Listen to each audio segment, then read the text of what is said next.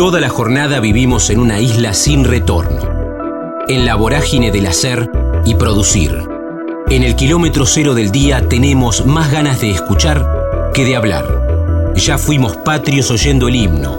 Ahora, animate a cruzar la frontera.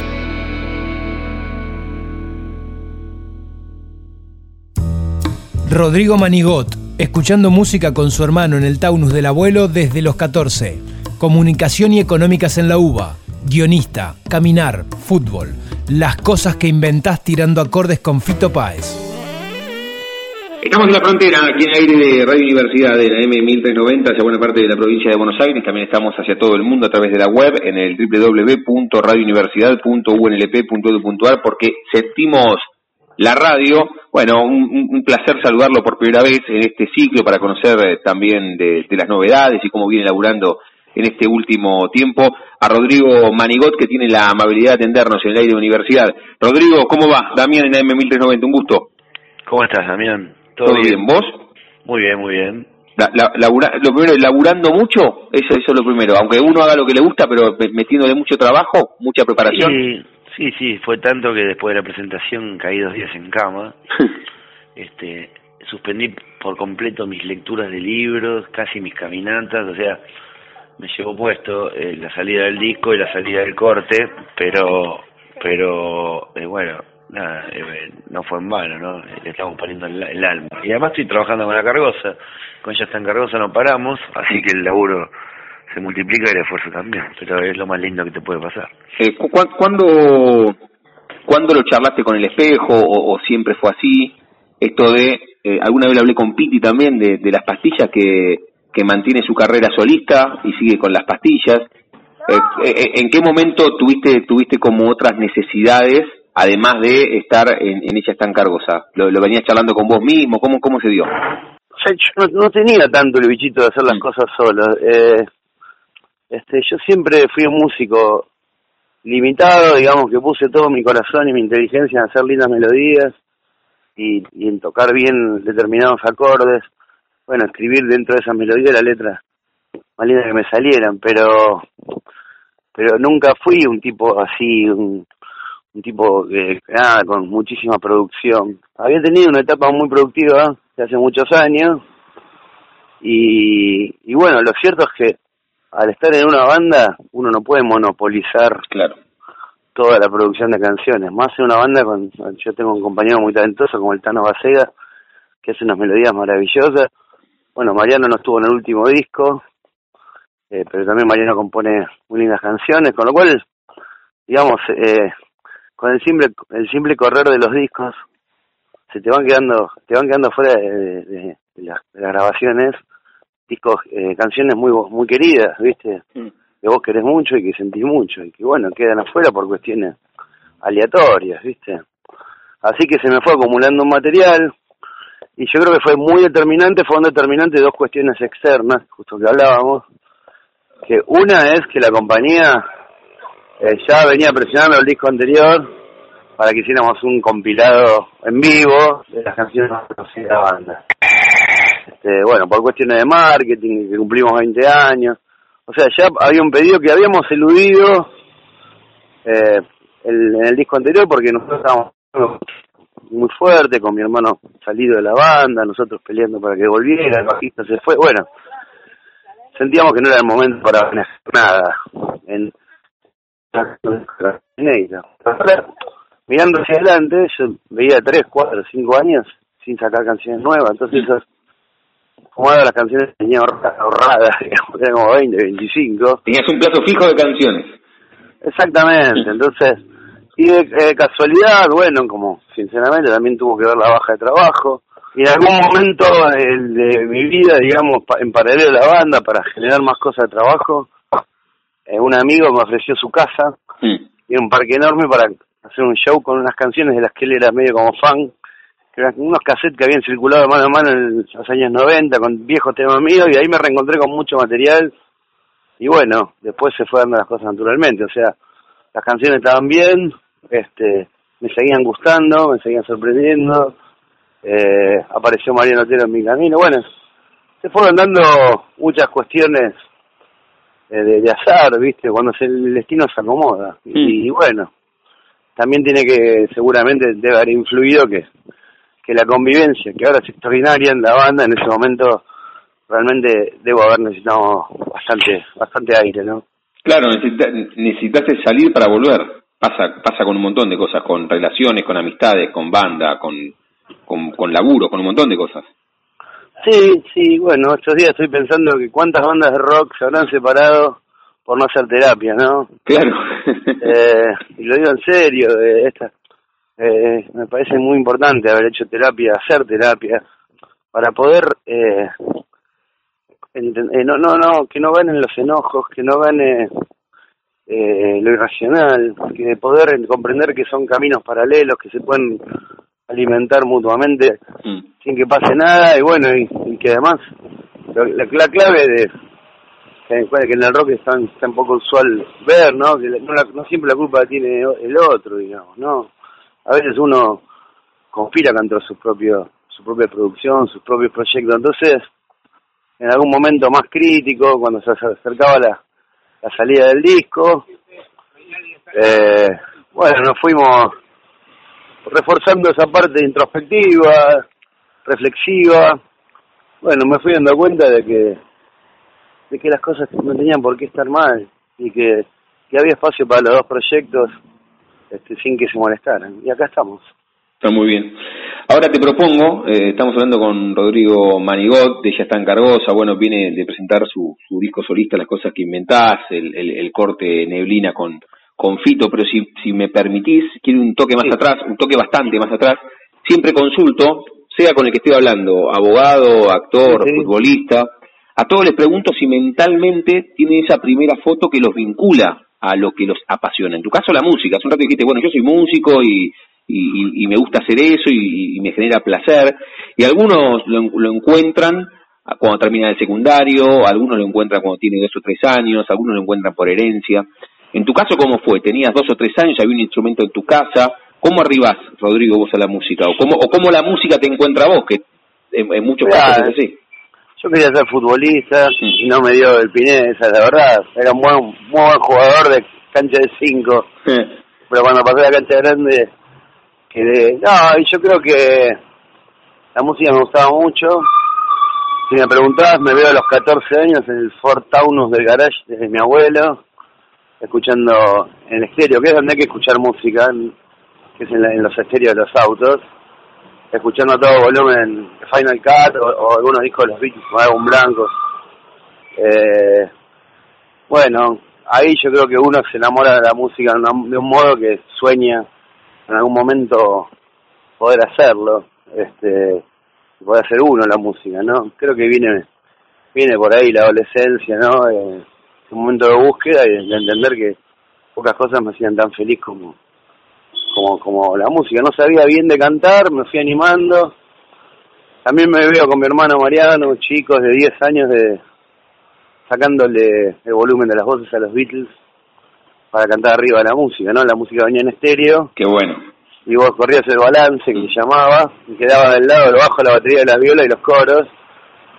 Y no sé, podías meter las voces y armonía, bueno, nada, ese tipo de cosas se me vienen muy frescas a la memoria. Qué bueno, qué bueno.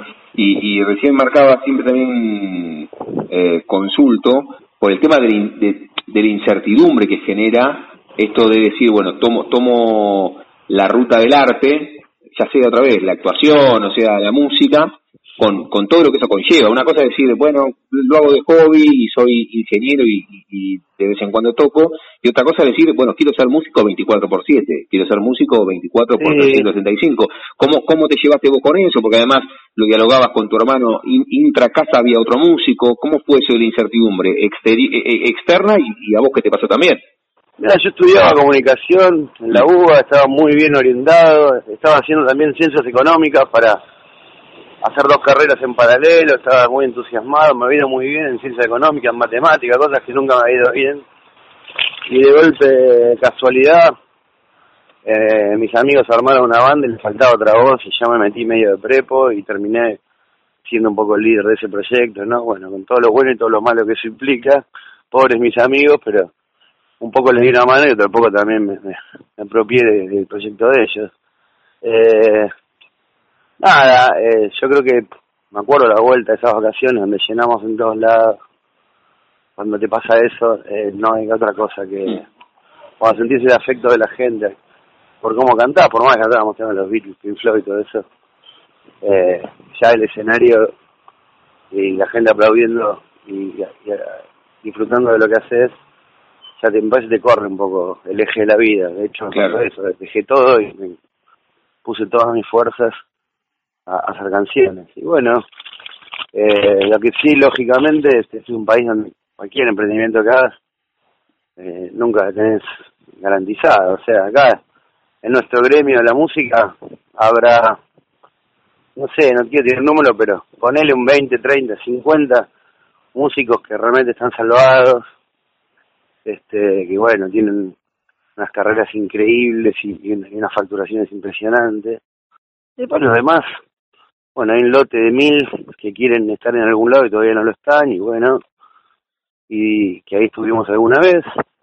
Y de medio estamos un montón de bandas que tenemos que, que revalidar credenciales disco a mm. disco, que no, no somos del todo todavía populares, que tampoco damos, arrojamos grandes números, apenas podemos conseguir el milagro de sostenernos, este, pero no, no, no implicamos estadios llenos, este, hay, un montón de bandas, esto lo hablaba el otro día con amigos que manejan a Charlie García, los hermanos Roca, sí.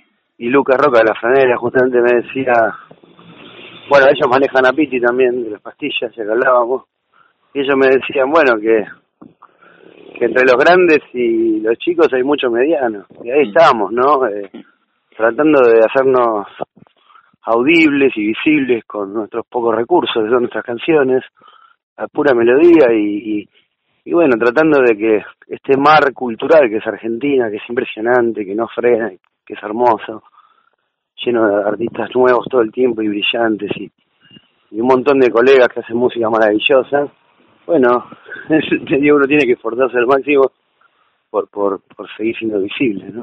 Y eso, y eso lo, lo tomás como, me, gustó eso de revalidar constantemente las credenciales. Estamos hablando con Rodrigo Manigot, que bueno, viene, viene de presentar su, laburo como solista, pero, pero es, la voz de ella es tan cargosa.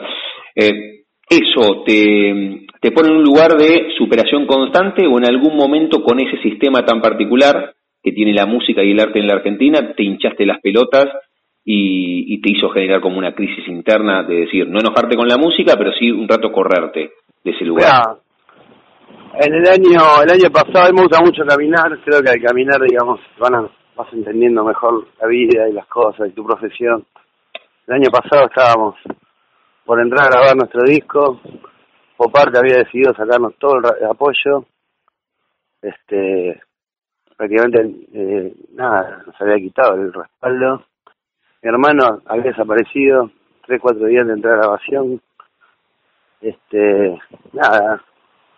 Pero entraba, iba caminando para el estudio y pensaba que así fue toda nuestra vida, digamos.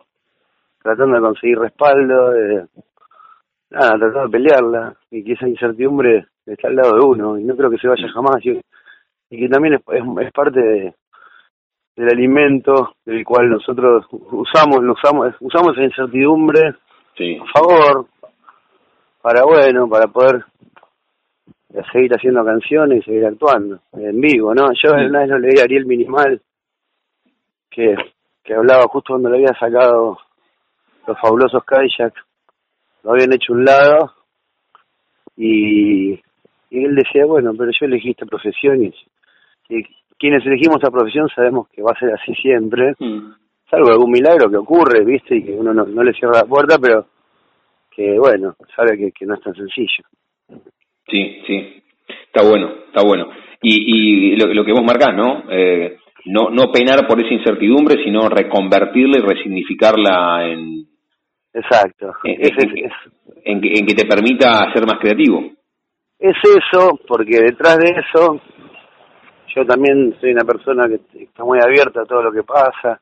A mí me mandan todas las semanas, no lo puedo escuchar a todos. O sea, no quiero saber lo que va a ser la vida de un Fito Páez, no sé, eh, o de un Charlie, ¿no? A mí me escribe no sé, decenas de pibes de todo el país con proyectos, con canciones, para que los escuche, para que les dé una vida. Este, entonces digo, independientemente de, los conflictos, de, la, de los temas de financiamiento de nuestra obra, a veces la falta de laburo y todo eso, nosotros tenemos una banda que no pasa desapercibida que al día de hoy toca en cualquier lado y siempre tiene su público que viene a disfrutar de lo que haces. A veces más, a veces menos, a veces... Pero ya estamos en un pisito de 150, 200 personas que por ciudad que pises te vienen a ver en todos lados, bueno, de ahí para arriba. Entonces, estamos en una situación que no es tan asfixiante, ¿no? Por más que siempre falten cosas. Y por ahí, eh, ese afán por querer llegar a, otro lugar te hace olvidar eh, la importancia de lo que conseguiste y lo, y lo que estás consiguiendo. Entonces, eh, nada, bueno, hay que estar tranquilo, hay que saber lidiar con estos conflictos, son propios de, nuestro gremio, de esta época también de, reconversión. Ayer que leía la biografía de Joe Gilberto, los claro. que tuvo, y sin por compararme, por favor, pero digo, si Joe Gilberto, o Dylan, tuvieron que sufrir el desprecio de la discográfica que queda para nosotros, ¿no? No, ni hablar, ni hablar. Y, está buenísimo también reflexionar. Y esto en, algún momento lo, lo dice en alguna canción Fito con quien vos grabaste Neblina o, o Serrat con esto de también eh, disfrutar el camino y no solamente todo el tiempo ponerse la zanahoria, porque cuando llegas a una zanahoria y otra y otra y otra y no, no te permite disfrutar el momento. Tampoco tampoco ser un conformista con, con, con, nada, pero vos, vos lo marcaste, hay, hay, como un laburo y también disfrutar lo que uno tiene está bueno. Es, es, también parte de ese análisis al cual vos hacías referencia en, en general con la banda, pero también desde lo individual. Y bueno, el jueves tocábamos exactamente lo que decís. Eh, digo que tocamos el jueves y, y había 200 personas un jueves en Capital, nosotros somos de provincia de Buenos Aires, a las 2 de la mañana, eh, perdón, a las 12 de la noche, lleno el lugar, este, sin poder vender ni una sola entrada más, este, uno rodeado de afecto, de amigos, tocando con unos músicos de puta madre, que están contentísimos a la vez de tocar con vos, entonces, bueno, viste, eso no lo puedes perder de vista, la, alegría, la emoción, saqué un disco y me vinieron a ver mis compañeros, este, habla de una sanidad grupal, eh, hermosa, un gran momento por ahí mío y, también de mis compañeros, ¿no? Entonces, bueno, hay que disfrutar. Obviamente quiero trabajar diez veces más y obviamente uno siempre quiere más cosas, pero bueno, lentamente se va acomodando todo y, y lentamente, bueno, vamos haciendo canciones y la gente va sabiendo quiénes somos y, y, y, qué, y qué tipo de canción hacemos y todo ese tipo de cosas, ¿viste?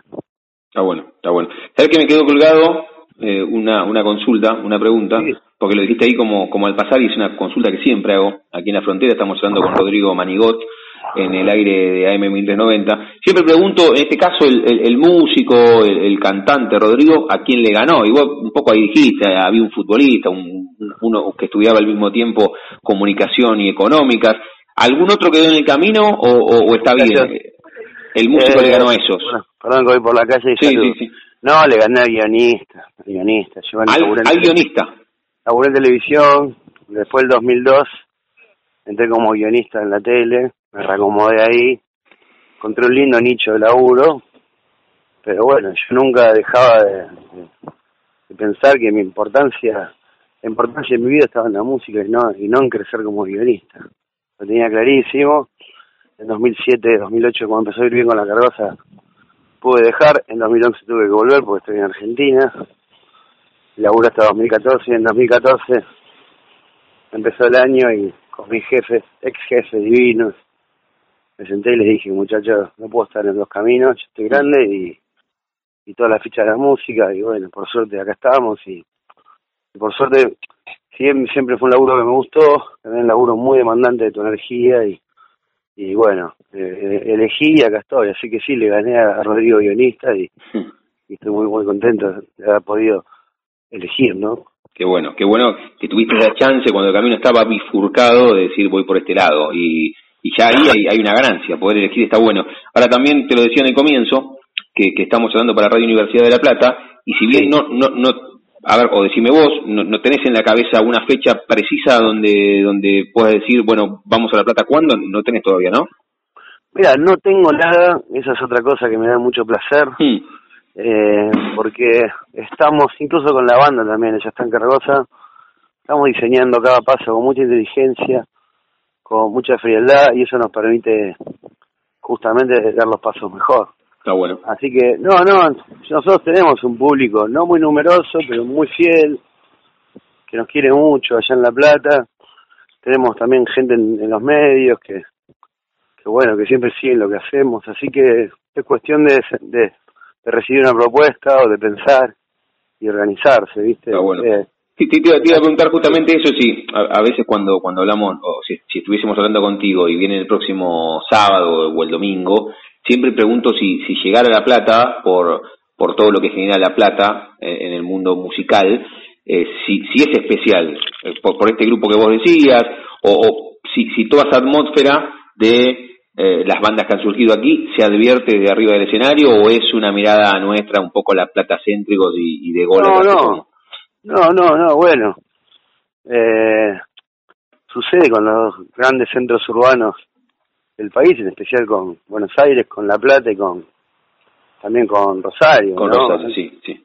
Han surgido unas ciudades con una vida propia muy, muy poderosa, muy potente, este, con bandas o solistas centrales eh, en la, digamos, en lo que es el canon del, rock argentino, ¿no? Entonces, por supuesto que, que es una, una ciudad hermosa además, eh, y también tiene esa impronta cultural, bohemia, que me encanta, y uno en un punto todavía guarda ese corazoncito universitario que le gusta irse por los bares, este pasa y entonces yo creo que uno con esas ciudades tiene mucho cariño, a veces el cariño más correspondido, como por ejemplo en Córdoba, un poco también en La Plata, a veces menos como Rosario, que se ha sido muy difícil, pero digo, yo confío en que con el tiempo estos vínculos se van solidificando y se va sumando gente nueva. Así que calculo que ya andaremos por La Plata porque siempre andamos. Desde la primera vez que tocamos, sé que en el bar El Cuervo, creo que tocamos para 15 personas. Hmm. Hasta bueno, las, las fechas en el pueblito donde venía un montón de gente, muy calientes. O hicimos en varios lados. Este, la última fue en Brothers, creo. Sí, está muy bien, 11.55. Bueno, ese, ese show fue un show muy lindo, con todas las mesas llenas, con toda la gente muy muy muy cariñosa. Entonces hay un vínculo. Acá hay bandas que por ahí explotan en, del día de la noche a la mañana y, pueden usufructuar eso. Y pues estamos insisto la, banda que venimos con el gota a gota no trabajando a poquito con con pocos recursos pero con un proyecto claro y con años de, laburo. Entonces yo creo que, que la gente nos va descubriendo con el cambio de generaciones, todo, siempre hay gente que te está escuchando bueno, Fito me preguntó eso en la grabación, si yo tenía una banda, había tenido banda, no sabía quiénes éramos. Hizo toda la pauta de que uno tiene que seguir trabajando y mejorando cosas. Está bueno, está bueno.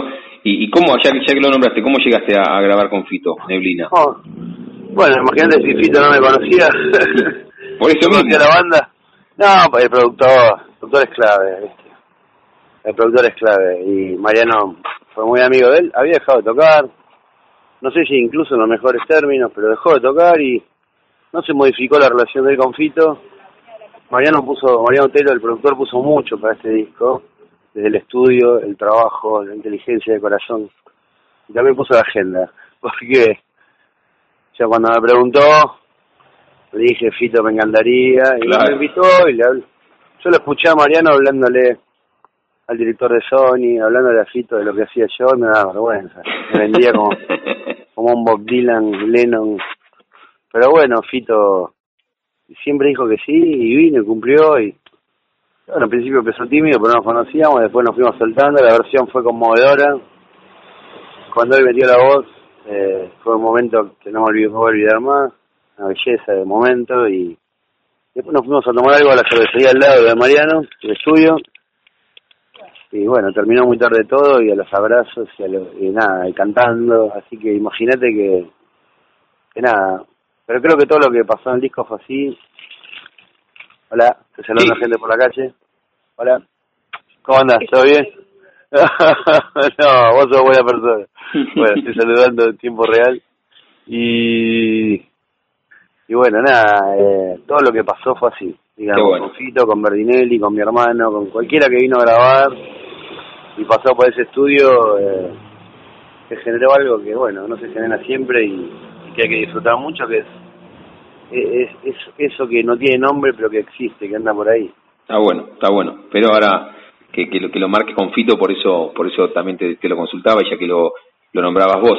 Rodrigo, vos sabés que cerramos cada una de las charlas jugando con el nombre de nuestro ciclo y a todos les consulto si tienen un momento frontera en sus vidas, que no refiere a un, a un lugar geográfico, sino un momento rupturista, bisagra, decisivo. Bueno, es un poco todo lo que charlamos aquí, ¿no? Eso de, de, escuchar música en el, en el auto de tu abuelo, o el haber comenzado con una banda, o el haberte subido por primera vez en un escenario, o la sacada de un disco, o el, ser padre.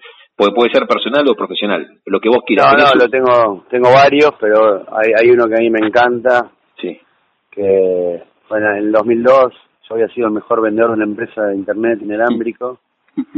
ya con ella tan andábamos, metíamos 70, 80, me tocábamos, Capital, Castelar, 70, 80, 100, 150, ya andábamos bien y eh, en un momento yo sin trabajo y con el departamento de ejecución me ofrecieron un, un trabajo en la competidora de la empresa que me había echado y no me olvido más que era era trabajo solo con solo aviáticos y a comisión de ventas sin sueldo sin obra social sin sueldo nada entonces yo iba vestido de traje y corbata por la Plaza de Mayo y veía que veía las palomas que de golpe se levantaron y de ahí sentí cuando se andaban las palomas que yo no tenía que andar más vestido mendigando ningún trabajo. Fue la reunión de la, laboral, empezaron a dar las condiciones, le dije que era una vergüenza que se aprovecharan el momento laboral así, no pagando sueldo, no pagando nada. Me levanté y me fui. Mi jefe me dijo, eh, ¿a dónde vas? ¿Qué, ¿Qué estás haciendo? Digo, me voy, me voy, no quiero laburar acá. Y me dice, de la guitarrita no se come y ahí entendí que me iba a ir bien, para siempre. Ese es mi momento frontera. Qué buena foto, qué buena foto que, que pudiste contarnos aquí en el aire de universidad. Y sabe que cuando hablamos con músicos, eh, Rodrigo, les damos la chance que, que, elijan un propio cierre musical.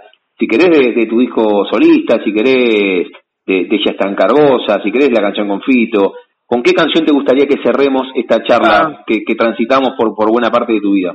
Hay una canción del disco que se llama 12-8, me parece muy bonita y que ahí tocó Fito también, pero no cantó, tocó, tocó el teclado. Eh, y nada, parece que es una muy bonita canción para cerrar esta, hermosa charla con vos, también. Rodrigo Manigot eh, viene a presentar eh, su laburo, las cosas que inventás y bueno, él lo dijo recién en, esta canción que vamos a escuchar ahora, 12 y 8 tocó Fito, en Neblina le puso la voz Fito, es la voz de ella tan cargosa. Y bueno, Rodrigo, queda la invita para, para cuando vengan a La Plata, cuando vengas como solista cuando vengas con ella tan cargosa, para que volvamos a hablar en el aire de universidad. ¿Qué te parece? Fue un, fue un gustazo la charla contigo y conocerte. Igualmente, che, un placer. Ojalá todos los periodistas hicieran este tipo de entrevistas con tanta calidad, humana y profesional. Un abrazo grande y un placer y ya cuando quiera, ya estamos estamos en contacto para, ir ahí con, las acústicas. Gracias, un abrazo enorme y ya nos conocemos personalmente. Otra, otra para vos y un abrazo enorme. Chau, chau. Debo respirar bien hondo y no pensar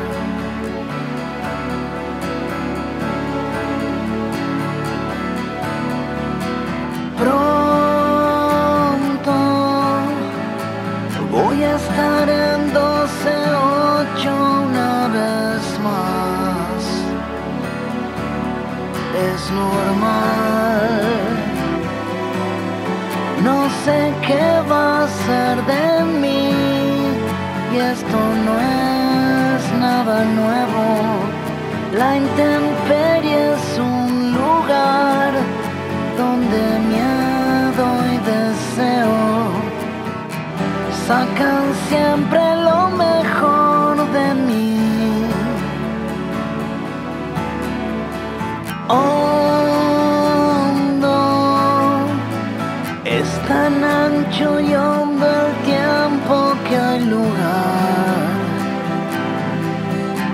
para volver a aprender cosas que hoy son olvido, la memoria de mis pies va a alumbrarme el camino y el pasado va a ser novedad.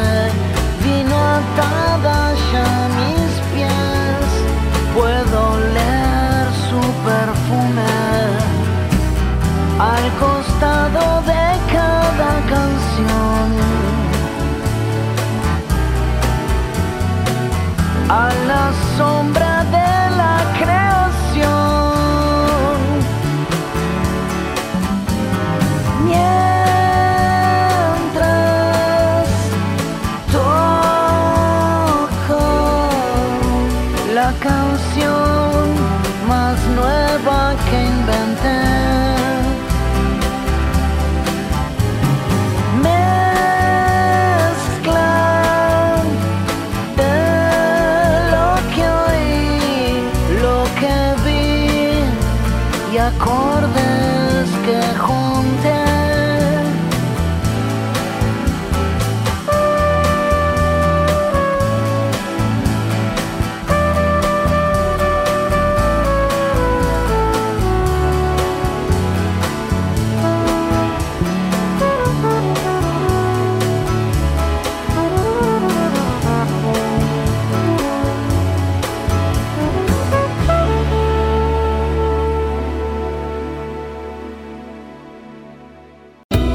Frontera, combinable con el ayer y el hoy, con el siempre.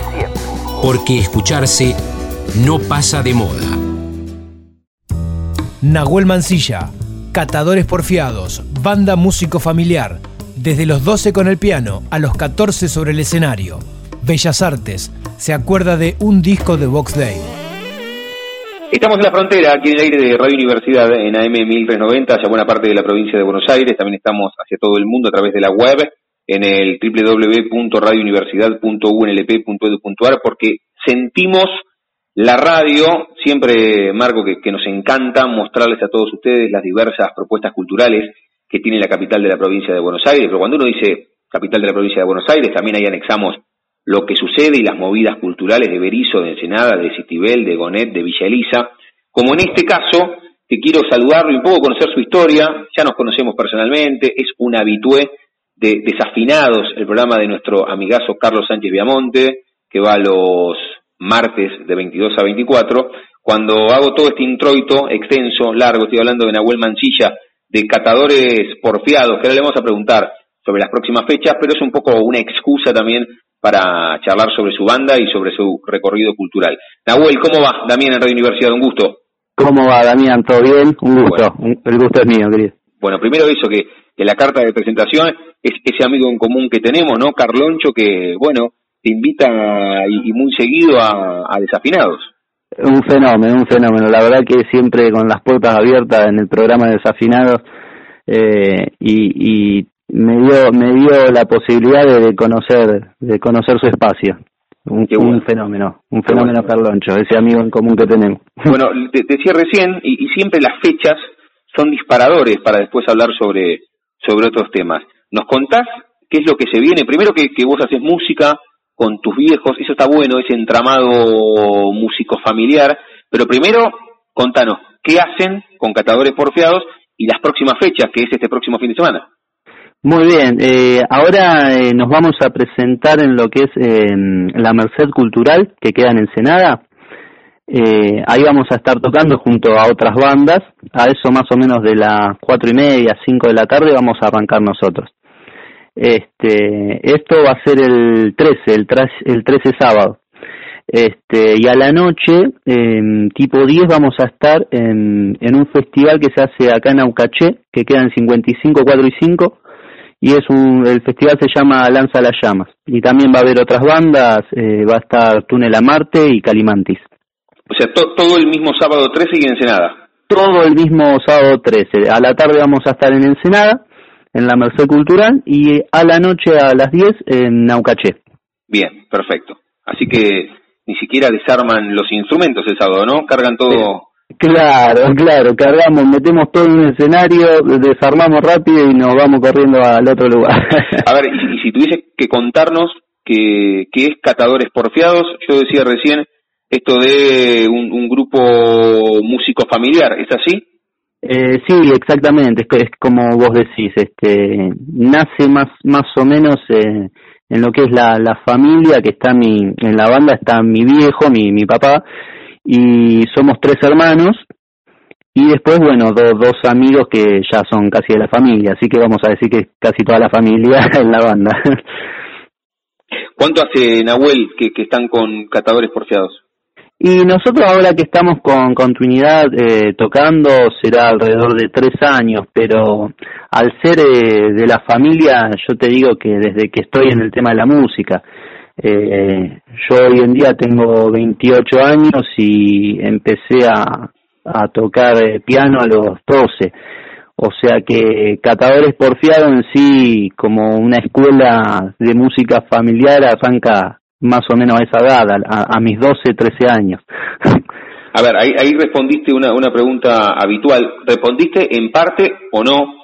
Siempre pregunto, en este caso, estamos hablando con Nahuel Mancilla de Catadores Porfiados, aquí en la frontera, en el aire de Radio Universidad. Si tenés mentalmente, y no, no en papel, la, la, la primera fotografía que a vos, que vos, que a vos te vincula al arte. Eh, vos recién decías, bueno, a los 12 tocando el piano, pero tal vez hay otro un poquito más, más atrás en el tiempo, no sé, con, con dos o tres años, mirando la tele y, algún recital, o escuchando que tu viejo ponía algún CD, o la primera fotografía mental que tenés que te vincula al arte es a los 12 con el piano.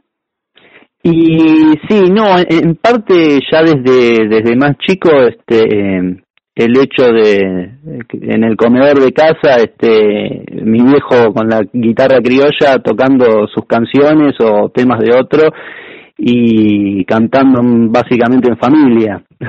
E-, esa es como mi primer fotografía, este, eh, lo que es cantar, digamos, y, y, mi viejo ahí con la guitarra, tipo, tipo al estilo fogón, ¿no? Y después ya más activamente con el, con el piano, con el teclado, ya a los 12 años, que ahí ya encontré, digamos, como mi beta personal y, y ya este, me aboqué más a eso, ¿no? A ver, rápido y si podés, a modo, a modo de resumen. No, no, nos queda un rato de charla, pero digo porque a veces, digo, entre los 12 que empezaste con el piano y hoy que tenés 28 y estás en catadores porfiados y vos decías recién, bueno, formalmente hace que zapamos con mis hermanos, con mi viejo y dos amigos más, hace tres. Pero entre los 12 y los 28 hay 16 años en el medio. Claro, claro. ¿Tenés, tenés en la cabeza así como algunas instantáneas de con qué banda comenzaste y algunos, algunos mojones importantes en ese recorrido? Y digamos, bueno, a, los 14, a mis 14 años que subo al escenario ya con catadores, con el mismo catador, o sea, que venimos con continuidad sí hace tres años, pero digamos ya desde, desde aquel entonces ya catadores ya existía, digamos, y ya estábamos tocando, digamos. Después entre medio hubo un lapso que hemos dejado de tocar, este, por otras cuestiones personales y de la vida, ¿no? Bien, bien. Eh, me, me quedo y hice una pregunta que, que siempre marco, esto de todo lo que genera el arte, no solamente la música, sino esto de la incertidumbre, el que decide ser actor, el que decide ser músico, el que decide dedicarse a la danza, tiene, eh, todas las seguridades que no brindan otras decisiones. Por supuesto que tiene la parte de ser feliz con lo que con lo que uno hace y la vocación, pero pero cómo te llevaste con esto o cómo te llevas con esto, más allá de uno mientras tanto hace otros laburos, pero pero hablando con tus hermanos, con tu viejo, esto de, che, en algún momento puedo pegar el salto y dedicarme 100% a la música, ¿Te lo, ¿te lo has planteado? ¿Lo has charlado con vos, con el espejo, con tu viejo, con, con los mismos compañeros de catadores? Eh, sí, sí, y la verdad que este es, como un, año, tal vez un momento crucial justamente en, esa pregunta, ¿no? Y, además que, en sí cuando a uno le gusta y lo, lo apasiona eh, esto que uno hace, ¿no? Este, siempre está esa pregunta de, decirse, che, yo, yo quiero vivir de esto, quiero, está esa firmeza, ¿no? Este, y bueno, obviamente que eso lleva un laburo, requiere laburo que, mm. este, con el tiempo, ¿no? Digamos, lo, iremos viendo, ¿no? Por ahora la, la cuestión es disfrutarlo, eh, aprovechar ese, ese vínculo también familiar y amistoso y, y bueno, que obviamente eso, eso siempre está en juego y eso es lo, lo primero que hay que cuidar, ¿no? Está bien, disfrutar, disfrutar el camino, pero pero sí tener como, como objetivo de máxima, en tu caso, eso, dedicarte 100% a, a lo artístico musical. Exactamente, sí, sí, sí, tota-, totalmente. Eh, obviamente que se, en el camino se pueden ir encontrando otras vetas, ¿no? Lo que es la, la educación musical, este, lo que son también proyectos personales, pueden ser, este, etcétera. Bien, sabes que recién decías en el camino, y, me quedaba con esto porque también siempre pregunto, estamos hablando con Nahuel Mancilla de Catadores Porfiados, ahora le vamos a volver a preguntar, porque el próximo sábado 13 de julio tienen doble fecha, una en Ensenada y una aquí.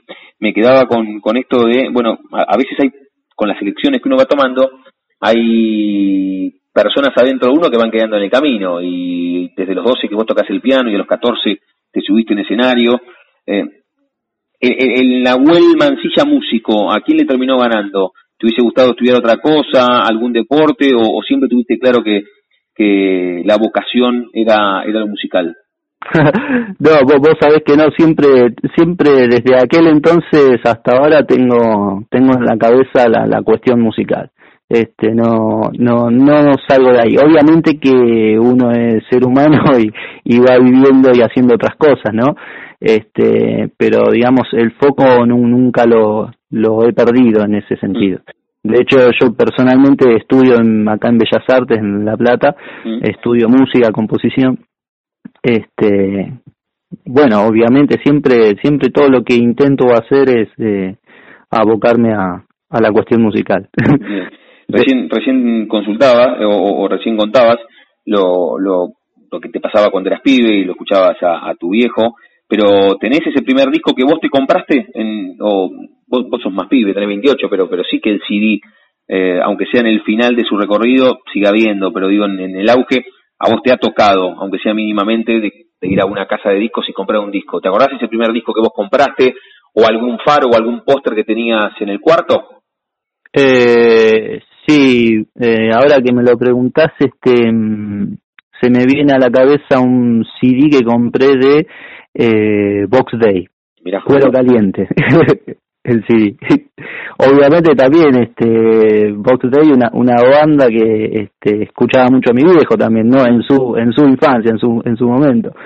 Este así que uno también este ha, en cierta en cierta forma ha mamado eso, ¿no? También lo que él lo que él este ha, ha escuchado y ha tocado y este este más más eh, cercano a su a su época no está bueno ya que ya que lo decías en el comienzo y estamos hablando contigo porque lo marcábamos somos tenemos la amistad en común con, con Carlos Sánchez Viamonte, con Carloncho, pero estamos hablando contigo de catadores porfiados, pero podríamos estar hablando con tu viejo, con tus hermanos o con estos dos amigos. ¿Querés repasar, querés contar con quienes estás en catadores? Así también hacemos honor a los que te acompañan en el cotidiano.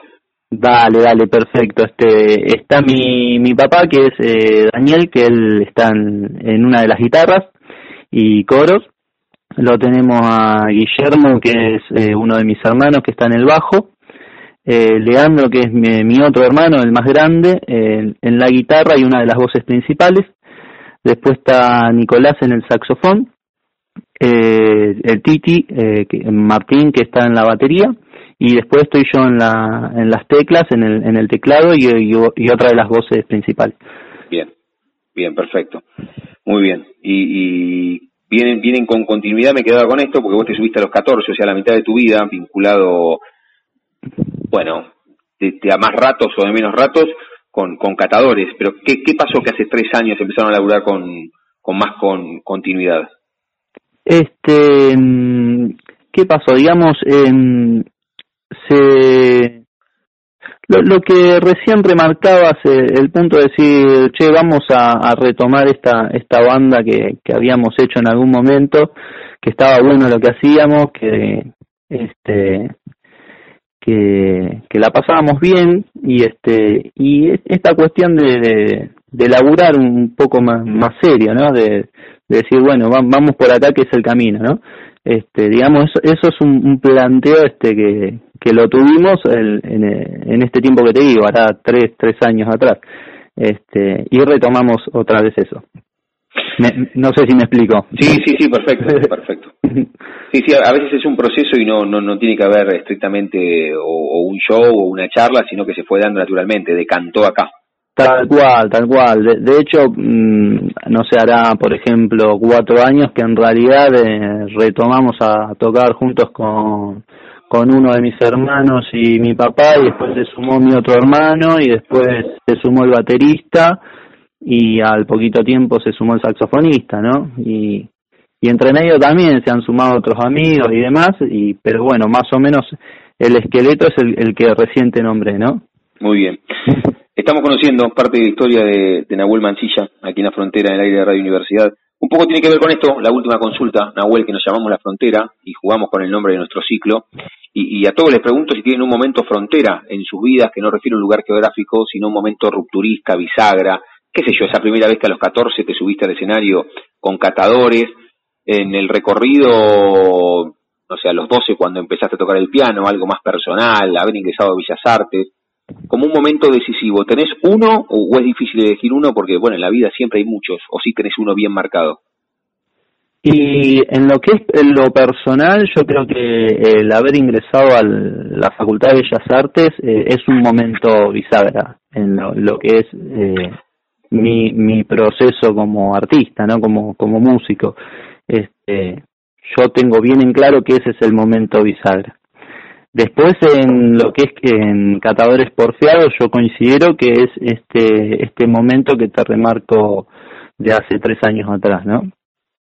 Este, cuando decidimos que había que retomar este, este proyecto, digamos. Bien, bien, ahí, ahí tenemos los dos. Me gustaría que, hagamos una charla cíclica, Nahuel, y vuelvas a contarnos eh, las próximas dos fechas, que son el mismo día, el sábado 13. ¿Lo contás? Así a los que nos escucharon y conocieron parte de tu historia, bueno, te pueden ver haciendo arte musical el próximo 13. El próximo 13, el sábado 13 a la, a la tarde, a eso de las 5 de la tarde, vamos a estar en la Merced Cultural en Ensenada este, junto con otros artistas, eh, hay exposiciones, hay mm, lo que es eh, paseo de artesanos, y después a, a, la noche vamos a estar en Aucaché, en 5545, en un festival que se llama Lanza las Llamas, y también eh, a similitud del otro evento va a estar va a estar tocando otras bandas como Calimantis y Túnel a Marte y también va a haber otros artistas exponiendo, exponiendo lo que hacen. Muy bien, formidable. Y cuando hablamos con músicos, Nahuel, les damos la chance que elijan un, propio cierre musical, claro, con algunos, con algunos rasgos o con algunas imposiciones. El tema tiene que ser eh, de ustedes o tiene que ser eh, con, con participación propia de la persona con la cual estamos hablando. ¿Tenés en la cabeza algún tema de catadores porteados que quieras escuchar para cerrar esta charla aquí en Radio Universidad? Oh, me, me encantó lo, lo, que me estás diciendo, lo que me estás proponiendo. eh, Big Bang, te diría. Bueno, lo buscamos y lo escuchamos y cerramos la charla con Nahuel Mancilla de catadores porfiados que él lo contó recién y tienen doble fecha el próximo sábado 13. Nahuel, abrazo enorme, seguimos en contacto y lo mejor, el sábado y, en las próximas presentaciones con catadores. Un lujo, querido. muchísimas gracias. Gracias por el espacio. Muy bueno el programa, che. Un abrazo enorme. Sigan así. Hasta luego.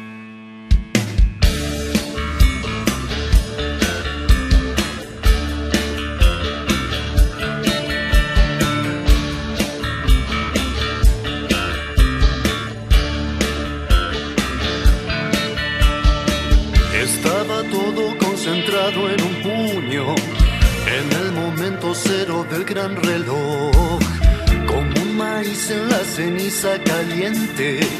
Abrió la rosa de la gran explosión y sonó el clock, la aguja que gira del principio. A ver si lo he